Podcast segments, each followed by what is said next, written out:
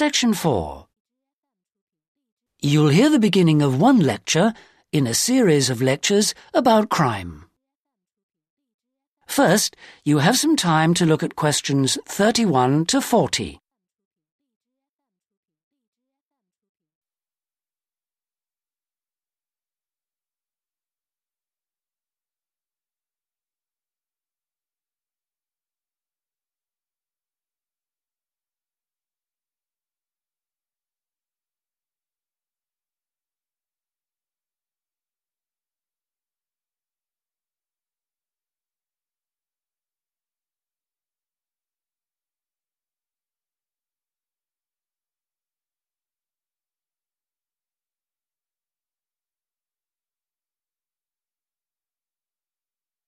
Now listen and answer questions 31 to 40. So far in these lectures, we've been looking at crimes like robbery and murder, both from a historical viewpoint and also in contemporary society.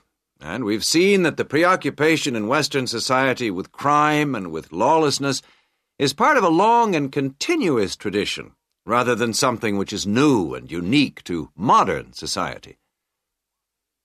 But over the past 70 years or so, there has been a massive increase in one type of crime, which is what's known as corporate crime.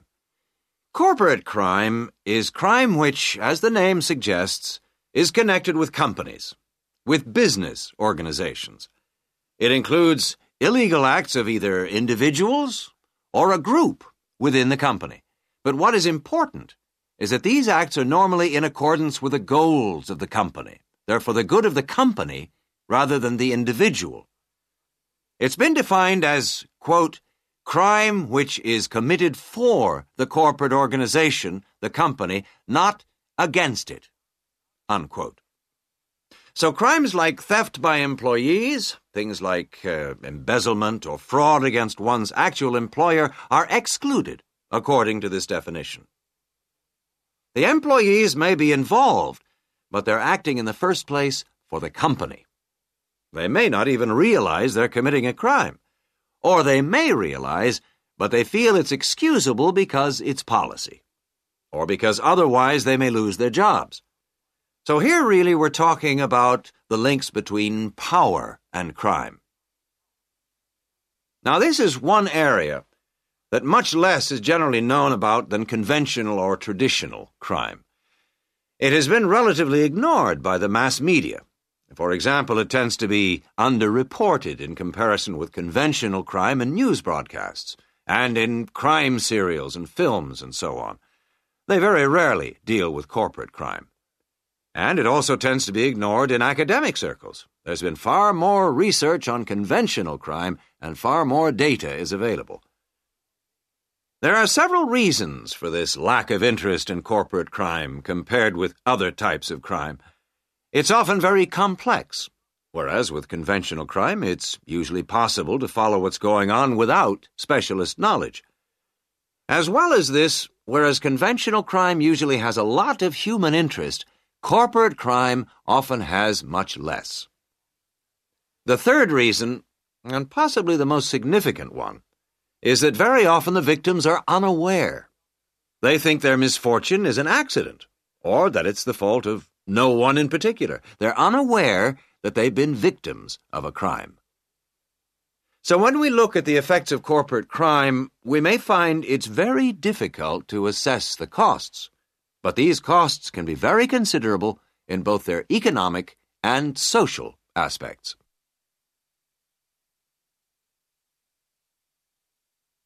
Let's look at the economic costs first.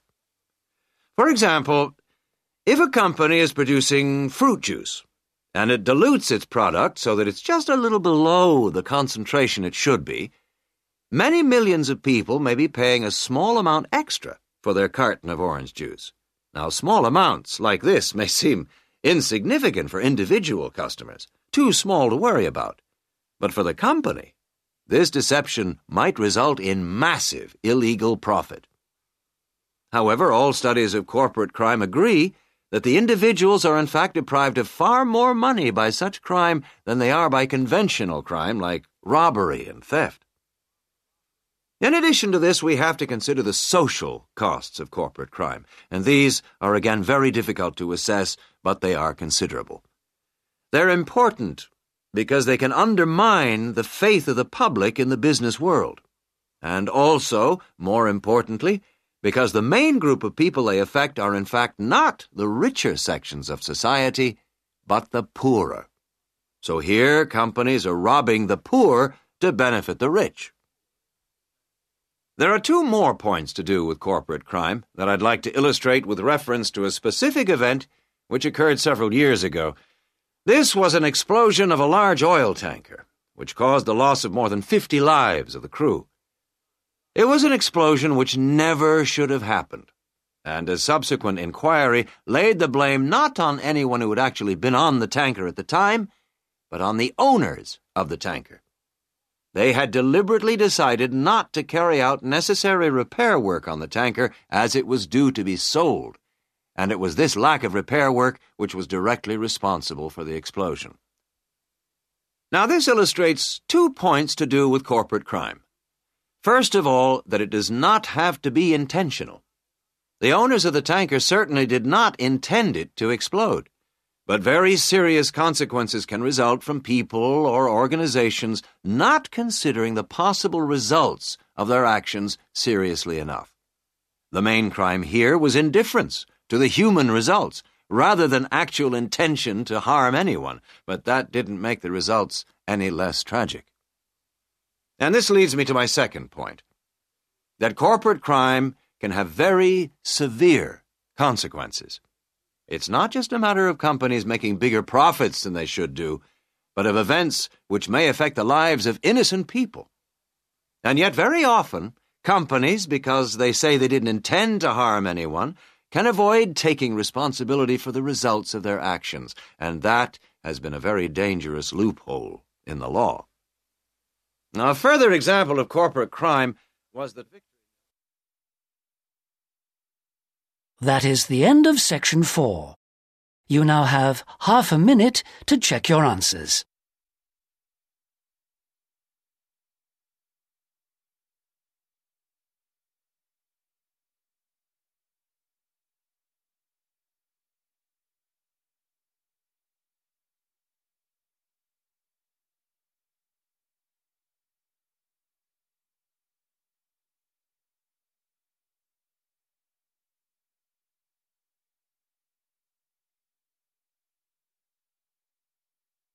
That is the end of the listening test. In the IELTS test, you would now have 10 minutes to transfer your answers to the listening answer sheet.